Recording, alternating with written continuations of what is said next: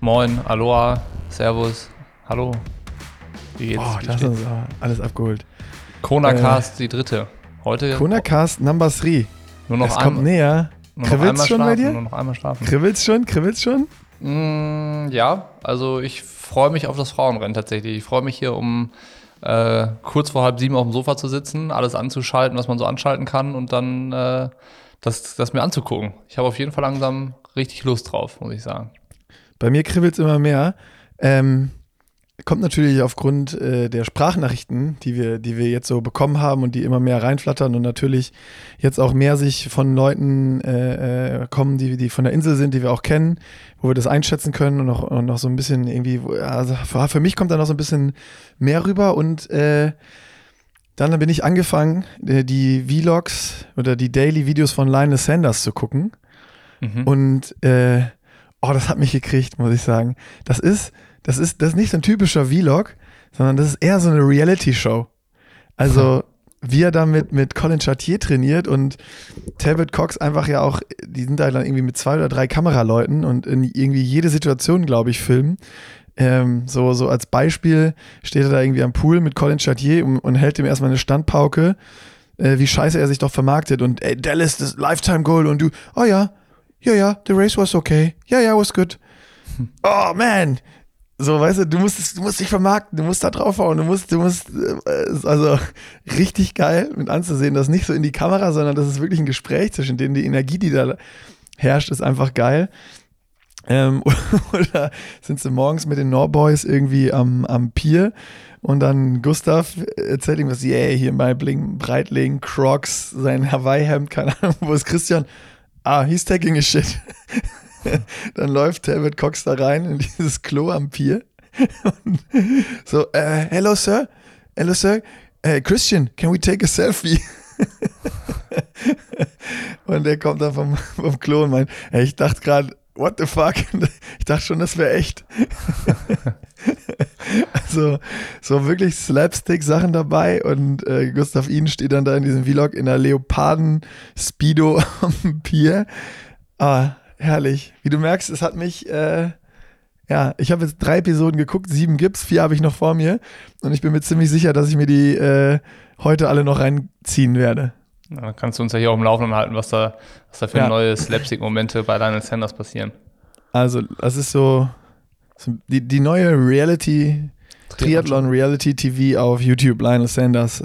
Meine absolute Empfehlung an alle, die das bis jetzt verpasst haben, holt es nach. Schon die zweite nach Josh Amberger von gestern. Aber was, steht, ja. was steht heute bei uns auf der Liste? Also wir haben ja äh, morgen den Podcast rund ums Frauenrennen, wo wir uns äh, mal komplett dem Thema dann widmen, weil dann ja äh, ein paar Stunden später der Startschuss fällt und haben heute nochmal so dieses Update von der Insel. Also wie ist es jetzt dann irgendwie mittendrin im Triathlon High Life und äh, mit zwei Leuten dabei als Sprachnachricht. Äh, Simon Ger, der kennt das Spektakel noch gar nicht. Der ist ja als Rookie auf die Insel gekommen. Und äh, Wenke Kujala, die ist wahrscheinlich schon zum äh, 183. Mal auf der Insel und hat äh, so gut wie keine Austragung, die jemals stattgefunden hat, verpasst und kennt das Ganze halt wirklich. Äh, ab der ersten war die dabei. Ab der, ab der ersten Stunde. und ähm, die war, glaube ich, bei der allerersten Austragung auch noch, äh, auch noch am Start äh, damals. äh, nee, also die kennt auf jeden Fall äh, Hawaii, wie es auch mal war und kann da, glaube ich, ganz gute Parallelen ziehen. Und ähm, weil Simon so viel Redebedarf hatte und äh, so ausführlich ausgeholt hat und uns wirklich quasi mit dem ersten Schritt, den er auf die Insel gemacht hat, abgeholt hat, äh, würde ich sagen, hören wir da als allererstes mal rein. Weil es ist ja so, er ist halt wirklich ganz unverblümt dahin gekommen, nur mit dem Vorwissen von dem, was ihm so erzählt wurde. Ne? Dieser ganze Mythos, ja. der ganze, der ganze Kram, den man halt so kennt. Und ähm, ob ihn das so gepackt hat und wie sich das entwickelt hat in der Zeit, ähm, das kann er, glaube ich, am besten selber erzählen. Hallo Bocky, hey Nick, Hallihallo aus Kona. Ja, kurzes Lageupdate, wie, ja, wie die ersten zehn Tage irgendwie so waren. Äh, wir haben jetzt ja, hier Dienstagabend. Die Rennwoche ist quasi, ja, quasi gut angerollt, noch zwei Tage bis zum Frauenrennen und noch vier Tage bis zum Männerrennen. Also es wird jetzt, jetzt richtig ernst, aber mal kurz ganz von vorne. Ja, ich kam am Sonntag, letzte Woche Sonntag kam ich an, da war es noch, also mein Flieger war schon äh, voller Triathleten. Es war schon klar irgendwie, äh, klar im Flieger ersichtlich, wo man hinfliegt. Das war nicht ganz lustig. Und ähm, ja, irgendwie hier gut angekommen. Und dann so die ersten Eindrücke waren eigentlich, ehrlich gesagt, sehr bescheiden. Ähm, wir waren dann direkt am Morgen am, am Pier schwimmen. Also ich bin mit Flo hier, mit Flo Angert. Und äh, wir waren dann am nächsten Tag am, am Pier beim Schwimmen. Äh, und da dachte ich mir erst so, okay, ist das dieses mini kleine Stück Strand ist dieser eine Strand, von dem die Triathlon-Welt die ganze Zeit spricht. Und der Pier ist einfach auch so ein, ja, wo die Wechselzone drauf ist. Es ist auch einfach irgendwie nicht schön da ähm, und irgendwie sehr unspektakulär und, und irgendwie hatte dieser Ort so nichts Besonderes. Es sind ein paar Leute ins Wasser gegangen und das war es irgendwie. Also da, das hatte so gar nichts irgendwie. Und am Nachmittag war ich dann mit äh, noch mit Daniel, also mit Daniel Beckegar, ähm, Fotos machen im, also ich habe ihn begleitet bei einem Lauf im Energy Lab. Und auch da das allerselbe. Dieses Energy Lab, dieses legendäre Hagen umworbene Energy Lab, wo irgendwie Legenden geboren äh, sind, ist einfach eine potthässliche kleine Straße durch so ein Industriegebiet.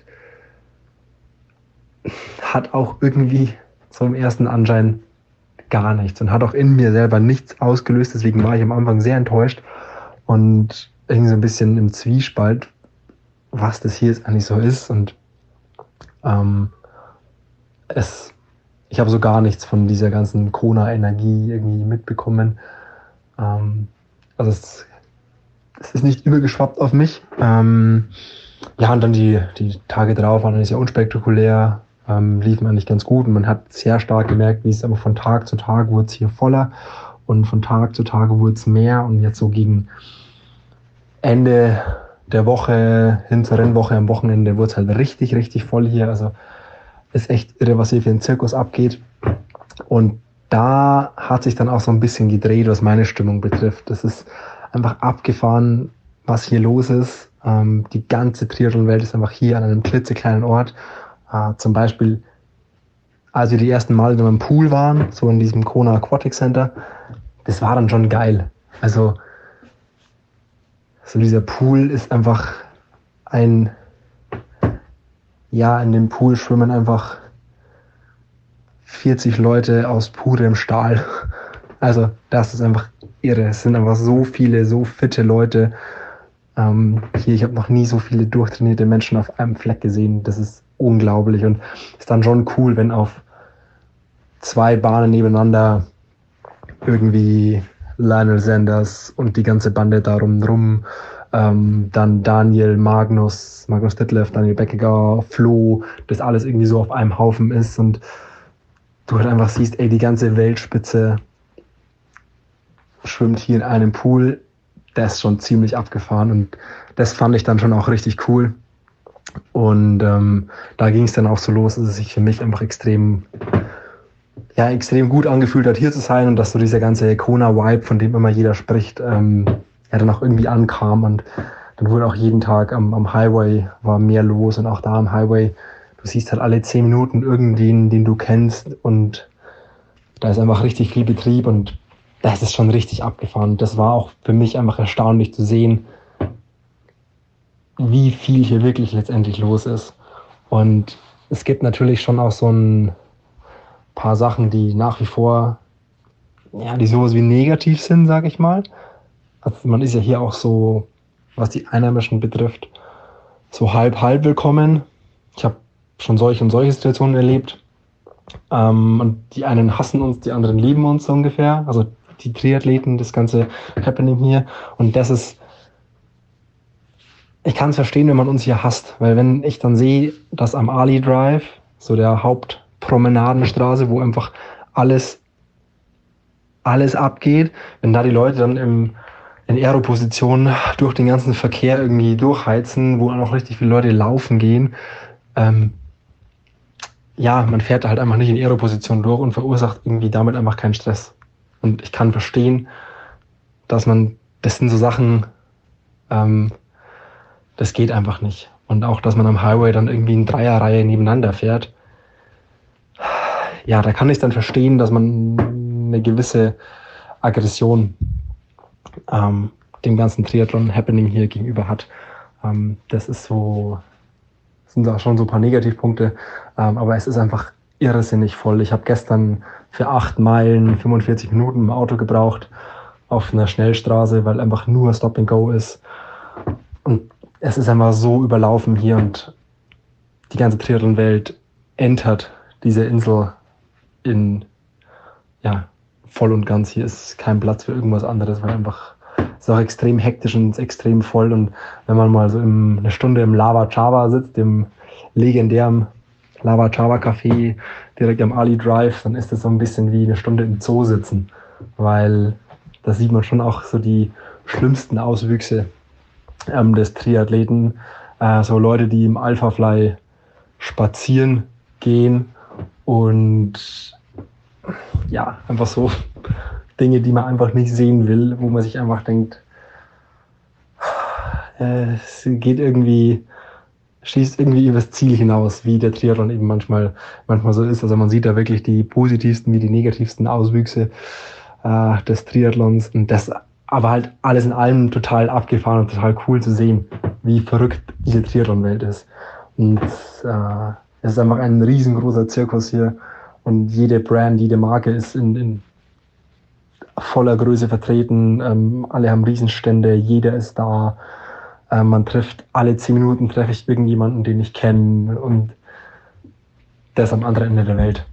Und das ist dann alles in allem schon richtig cool. Aber ähm, ja, wie schon gesagt, der Triathlet meint halt dann manchmal ein bisschen, manchmal so ein bisschen zu viel des Guten und manchmal so ein bisschen, bisschen weniger hey, guck mal, wie geil ich bin und ein bisschen mehr Rücksicht würde dem Ganzen hier schon gut tun. Äh, weil, ja, es ist schon, schon, es schlägt einen richtig. Also so eine Stunde da am Lava Java sitzen, da ist, sind erstmal so viele Eindrücke und es ist erstmal so viel, dass man danach gefühlt erstmal Pause braucht. Aber alles in allem, es ist einfach total geil hier. Es ist ähm, eine abgefahrene Welt. Das ist, man lebt hier ohne jegliches Zeit- und Raumgefühl. Ich habe keine Ahnung, was in Deutschland passiert. Ich kriege nichts mit. Es ist ähm, ja eine komplett eigene Welt und jetzt wird es äh, ja, ernst Richtung Renntag. Und ja, ich glaube, so viel mehr gibt es eigentlich nicht zu sagen. Ähm, und ich wurde ja noch gebeten, meine Top 3 Männer, meine Top 3 Frauen ähm, aufzuzählen. Äh, Top 3 Männer. Ja, Christian Blumenfeld, äh, Magnus Ditlev und Flo Angert. Auf der Frauenseite tue ich mich sehr schwer, so eine äh, Top 3 irgendwie zu sagen, aber Daniela Rief, und dann irgendwas aus Laura Philipp, Anne Haug und Lucy Charles. Die werden es irgendwie unter sich ausmachen. Schätze ich mal. Aber ja, das mal soweit aus Kona. Ich glaube, ich glaube, es reicht. Liebe Grüße. Ja, Simon ist, äh, also das war so am Anfang, als diese, die, die Nachricht losging und ich die abgehört habe, da war bei mir ah ja, ja, ja, siehst du, so ein bisschen dieses bestätigt, ja, okay, das ist wirklich nur dieser kleine Scheißpier und so. Das sind genau die Gedanken, die ich hatte, als ich 2018, also ich war auch das einmal und das, das einzige Mal da. Das ist genau so, habe ich das auch empfunden. Und dann in der Sprachnachricht, wie, er, wie das wechselt, so es wird voller und so viel fitte Leute da und so. Ich kann das eins, also wenn man mal da war, kann man das, was er gerade beschrieben hat, einfach eins zu eins so gut nachempfinden. Ähm, ich weiß jetzt nicht, ob es nochmal zwei ist, weil einfach noch viel mehr Leute da sind und dann noch mehr, viel mehr fitte Leute da sind. Auf jeden Fall hat diese Sprachnachricht es geschafft bei mir, bei mir jetzt wirklich so diesen, diesen Kona-Funken auch anzuzünden, weil er mich total zurückgeholt hat an die Erinnerungen, so, die ich hatte mit der Insel, wie mein erstes Mal sozusagen auf der Insel war, weil ich das eins zu eins, alles, was er gesagt hat, voll nachempfinden konnte. Also zu diesem, ähm, wir waren auch zwei Wochen vorher da oder zehn Tage vorher da. Es ist, es war schon was los, aber noch nicht so krass. Und dann wird es immer voller und diese ganzen fitten Menschen, die da rumlaufen. Und das ist dann halt wirklich, dieses kleine Dorf wird zum Triathlon-Epizentrum. Und da hat er mich voll schön äh, zurückgeholt, so ein bisschen. Und Mhm. diese, diese Erinnerung bei mir wieder hervorgekramt, was, das war das, was bei mir so ein bisschen gefehlt hatte, auch noch in den letzten Tagen. Ja, verstehe ich. Also, äh, das ist ja, ja, wie Simon es beschreibt, wie du es beschreibst, du kommst da hin und kennst alles nur vom Hörensagen und aus dem Fernsehen. Und im Fernsehen sieht halt immer alles größer aus, als es nachher ist. Vor allen Dingen auch diese, Ja. diese, diese kleine Kanone am Start, die im Fernsehen halt immer aussieht, als wäre die, hätte die ein drei Meter langes Kanonenrohr. Die ist halt 30 Zentimeter lang. So, ne? Also das ist halt und macht re relativ viel Rauch und Qualm und ist auch verdammt laut, aber ist halt winzig. So und ähm, das ist halt echt eine überschaubare Geschichte so. Und ich glaube, das ist dann so ein bisschen wahrscheinlich so diese erste Enttäuschung, die so da ist. Und äh, ich habe auch noch mal überlegt, äh, wie mein wie mein erstes Mal auf der Insel war und äh, Lustigerweise habe ich einen Artikel gefunden, den ich damals fürs Triathlon-Magazin darüber geschrieben hatte, über diesen Mythos Hawaii. Denn äh, ich, das war die Aufgabe, einen Artikel darüber zu schreiben, äh, wie ist denn jetzt dieser Mythos? So, den irgendwie einzufangen und äh, zu transportieren und zu erklären, was das denn ist. Und da war auch so die, ähm, die Quintessenz davon war, den, den Mythos so an sich gibt's halt eigentlich gar nicht, sondern das ist so alles zusammen. Also es ist jetzt nicht so, dass du auf die Insel kommst und merkst, ach, das ist es. Oder das ist es. Oder stimmt, das ist das, wovon alle reden. Das gibt's halt gar nicht. So, ne? Das ist halt so, du kommst da hin und währenddessen hab, hatte ich auch den Eindruck, merkst du es eigentlich gar nicht. Sondern erst wenn du nach Hause kommst und diese ganzen, diesen Overload an Informationen und Impressionen und Eindrücken, die du da so hast, den kriegst du ja vor Ort gar nicht ver verarbeitet. Da passiert so viel, und das, was Simon ja auch sagt, du siehst ständig irgendwelche Profis. Du siehst das beste Material, du siehst irgendwelche Freaks, die irgendwas Abgefahrenes machen, wie halt spazieren gehen in den teuersten Schuhen, die man finden kann und so weiter und so fort. Da, da passiert so viel, dass du es gar nicht umreißen kannst, wenn du da vor Ort bist. Und dann kommst du irgendwann nach Hause und erholst dich davon und dann stellst du fest, ach so, ja, boah, das war wirklich so krass, wie alle erzählen. So, das stimmt und das und das und das, da war ja noch das. Und äh, irgendwann kommt das so, so zusammen. So, so, so habe ich das damals in dem äh, Artikel so beschrieben. Und das beschreibt eigentlich ganz gut. Ich hatte es schon fast wieder vergessen, weil das jetzt dann sechs Jahre her ist irgendwie. Aber ähm, so ist es eigentlich, ne? Genau das, was Simon auch Ja. sagt. So dieses, du kommst hin und denkst, das ist jetzt der ikonische Ort des Triathlonsports. Und dann ist es halt erstmal ernüchternd, weil du denkst, ja, so, so super ikonisch ist es jetzt hier nicht, außer dass es natürlich auch schön ist hier auf Hawaii. Ähm, Ja. das, ist, das stimmt schon. Aber dann klar, dann wird das Tor, das Zieltor aufgebaut, dann kommt dieser krasse Blumenschmuck da oben drauf, die Wechselzone wird da hingebaut und sowas. Und dann, dann kriegt das Kommt Ganze. immer dann, mehr dazu. Genau. Es, es wird ja immer größer, Wechselzone, dann ist Check-in, es passiert immer mehr.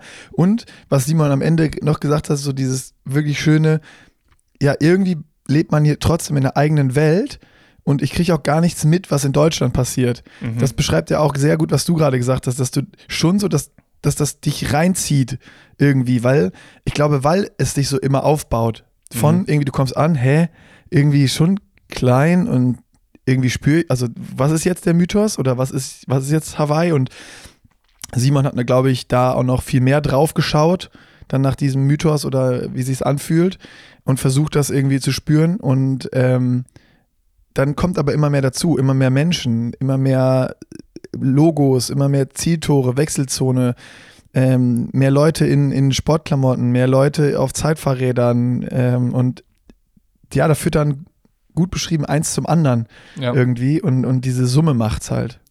Voll. Und äh, man muss halt auch sagen, du kommst halt mit einer äh, krass hohen Erwartungshaltung dahin. Ne? Also weil man halt so viel kennt, was haben wir ja gestern drüber gesprochen, über diese, über diese Dauerpenetration mit, ähm, mit Bildern und Videos und allen möglichen Eindrücken, die man ja auch so aus der, aus der Ferne abbekommt, hast du ja auch so ein fertiges Bild eigentlich schon im Kopf von dem Ganzen und denkst so, ja, das muss ich jetzt auch genauso erleben, wie ich es mir vorstelle. Und äh, da, da, dann ist es ja häufig so, wenn du an irgendeine Sache krass hohe Erwartungen hast und die werden nicht auf Anhieb erfüllt, dann ist man im ersten Moment halt so ein bisschen enttäuscht. Und das war ja auch das, Ja. was Simon so äh, in seiner allerersten Ja. Instagram-Story nach irgendwie 24 Stunden da gepostet hatte, ähm, wo er schreibt so, ja, so krass wie alle sagen, ist es jetzt gar nicht. Und jetzt kommt's aber doch, ne? Das, äh, das ist dann schon ähm, außergewöhnlich irgendwie.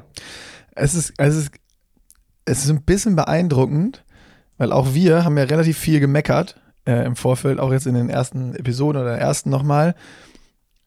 aber irgendwie diese ganzen Einzelheiten und alles, was da dann hinzukommt und jetzt auch so mit den Sprachnachrichten, die wir jetzt bekommen haben und bei mir, dass ich jetzt da noch ein paar Videos gucke und da, egal was ist, irgendwie kriegt es einen dann doch immer, ne? Mhm. Und äh, für mich ist so durch die Sprachnachricht von Simon nochmal total bewusst geworden, ich habe währenddessen, oder wo, wo er, keine Ahnung, nach fünf, sechs Minuten so irgendwie gedacht, wo er dazu kam, dass dann, ah, jetzt kommt's doch und so viele fitte Leute und er, er spürt es jetzt irgendwie auch und merkt es auch. Da habe ich gesagt, ey, eigentlich darf Hawaii oder die Weltmeisterschaft wirklich nicht rotieren, sondern muss irgendwie da bleiben. Ja. Ähm, weil, ja, das ist so dieses, vielleicht ist es auch diese Mischung aus, du kommst dahin und denkst, hä, that's it oder was?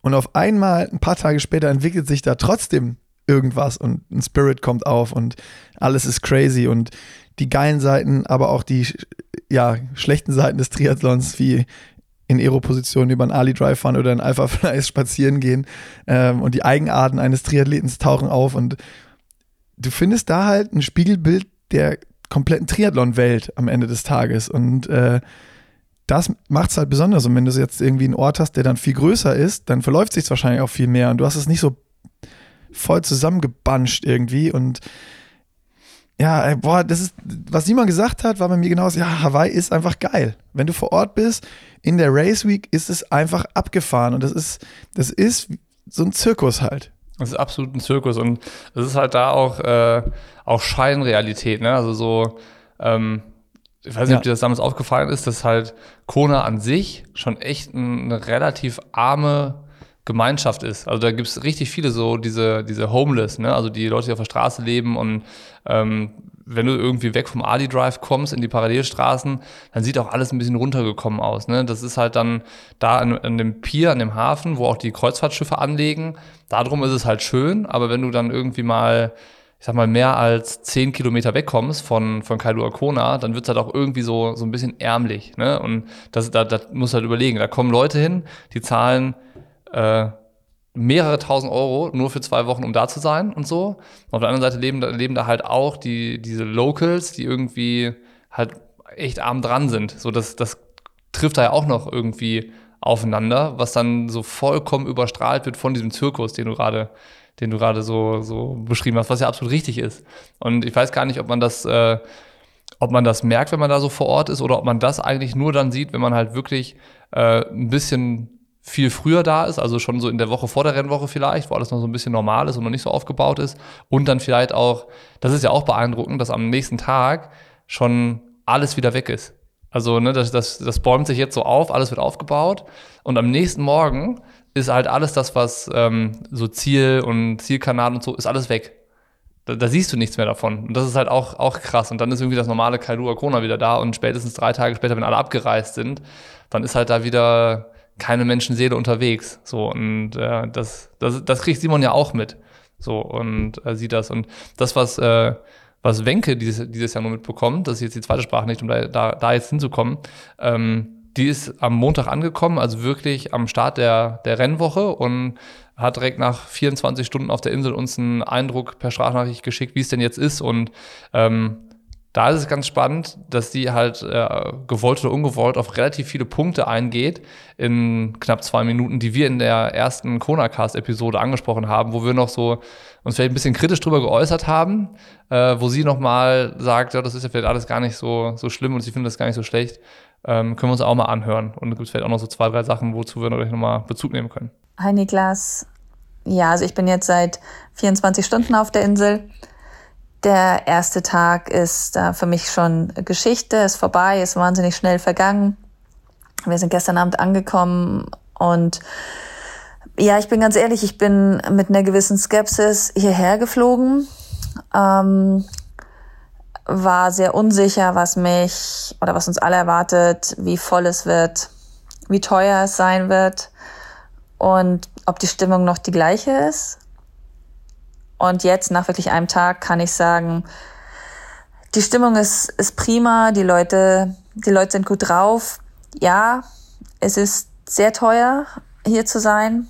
Aber ich glaube, das muss man für die Woche einfach, einfach ausblenden. Die Preisentwicklung haben wir mittlerweile überall. Und ja, es ist auch sehr viel los.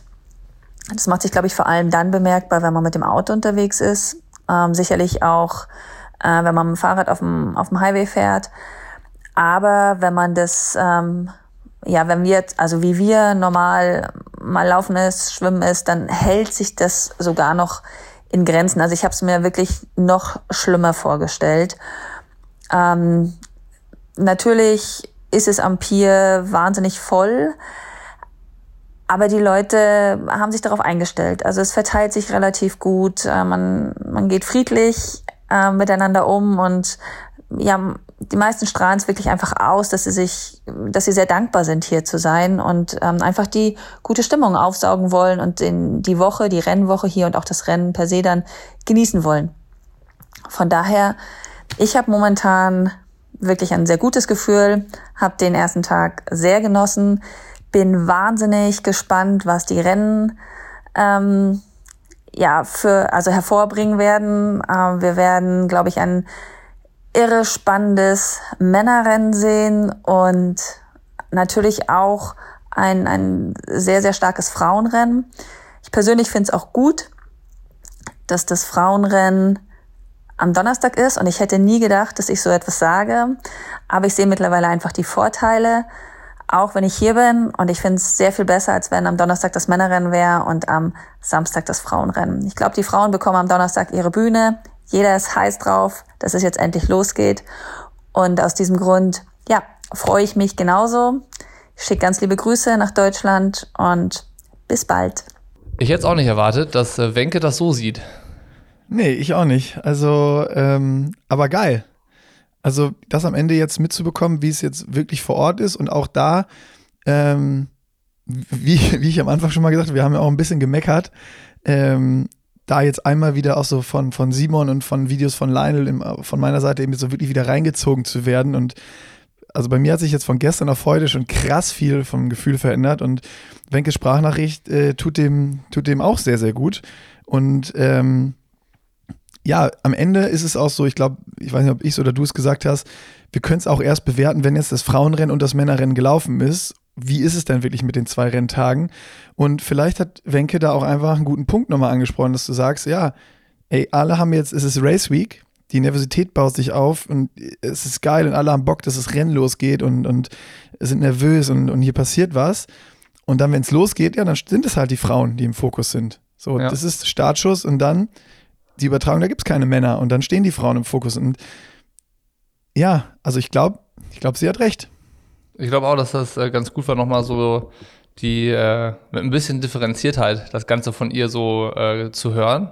Äh, weil, weil sonst ist ja auch so, du findest ein Thema und hackst dann so drauf rum und dann hast du schnell so einen Standpunkt gefunden und äh, dann dann macht es ja auch besonders viel Spaß, irgendwie über sich über eine Sache gemeinsam aufzuregen. Und äh, von Wenke das jetzt mal so zu bekommen und auch zu sagen, ey, das ist alles gar nicht so schlecht, wie es vielleicht im Moment noch äh, erwartet wird, äh, finde ich auch genau, dass es mehr so Vorfreude schürt. Und das war, ja, und, war gut und zu hören. natürlich, natürlich auch genau dieses, wenn jetzt erst die Männer waren, der Gedanke von ihr, ja, dann guckt halt wirklich keiner mehr das Frauenrennen als zweites. Ja. Aber jetzt, wenn du gucken willst und heiß bist aufs Rennen und diese, diese, diese Videos und diese Masse an Infos, die jetzt draußen ist, die ist ja trotzdem da und die gucken sich die Leute an und sind hyped und dann geht ein Rennen los, das ist das Frauenrennen und die stehen dann im Fokus und das gucke ich mir dann auch an. Ja. Und diesen, der Gedanke ist ja, eigentlich ist der auch absolut logisch, den haben wir bis jetzt aber auch noch nicht so gesehen.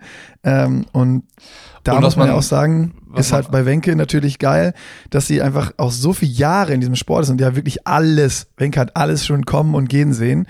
Ähm, und ja, wahrscheinlich ist es da einfach die Erfahrung von ihr, die dann äh, zeigt, dass es ich glaube, ich glaube wirklich, es wird so sein, wie sie sagt. Sie hat recht, dass es gut ist, dass die Frauen am Donnerstag starten, weil dann der Fokus auf denen liegt. Was man vielleicht noch als, als abschließenden Gedanken vielleicht auch noch äh, ergänzen muss, ist, wir, wir sind ja immer gut da drin, alle möglichen Lobeshymnen auf die PTO abzufeuern. Und dann ist mir eingefallen, die machen eigentlich von Anfang an nichts anderes, äh, als die Männer- und Frauenrennen an zwei separaten Tagen stattfinden zu lassen. Ne? Da starten die Frauen meistens samstags, die Männer sonntags. Und da war das nie Thema. Die haben es einfach von Anfang an so gemacht, dass irgendwie bei den PTO-Tour-Rennen oder bei den PTO-Rennen das so getrennt stattgefunden hat. Also zumindest mal bei denen, wo jetzt so viel auch Trara drumrum war. Ähm, und das war okay. Da, da hat keiner gesagt so, boah, ja, was soll das denn jetzt oder so, ne? Sondern das war ja, ist halt so. Und ähm, Das ist, glaube ich, so ein bisschen der äh, Fluch von Iron Man, den sie sich dann, dann auch natürlich selbst verschuldet aufgebaut haben, dass egal was sie machen, es wird halt erstmal gemeckert. Also jede Ja. Veränderung, alles, was Iron Man macht, ist erstmal schon mit was Schlechtem behaftet. So, ohne dem überhaupt mal die Chance zu geben, genau das, was jetzt Wenke auch sagt oder was auch du gerade nochmal gesagt hast, so vielleicht erstmal zu überlegen, ist es wirklich so schlecht? Oder erstmal erstmal gucken und am Ende machen wir uns eine Meinung drüber, wenn es auch passiert ist. Guck mal, wir, wir haben alle, auch die ganze Triathlon-Szene, eine Meinung über irgendwas, wo man noch gar nicht weiß, wie es denn jetzt wirklich wird. So, das ist noch alle- gar nicht passiert, aber alle, Wir sind alle Bundestrainer und kennen schon den Ausgang des Spiels. So, aber ja, alle finden es schon scheiße. So. Und ähm, wie gesagt, da ist es halt wirklich gut gewesen, das jetzt von Wenke nochmal so, ähm, so zu bekommen. Und äh, von mir aus können wir ähm, mit der, mit der guten, mit dem guten Fahrwasser auch die Folge beenden und uns dann morgen voll und ganz dem Frauenrennen widmen. Du, da gehe ich ähm, absolut mit und dann bauen wir morgen hoffentlich nochmal ein bisschen extra Spannung auf fürs, fürs Frauenrennen und dann ziehen wir uns das abends rein und sprechen dann am Freitag drüber. Wie war, wie war es denn? Ne? Zwischenfazit. Aloha. Aloha.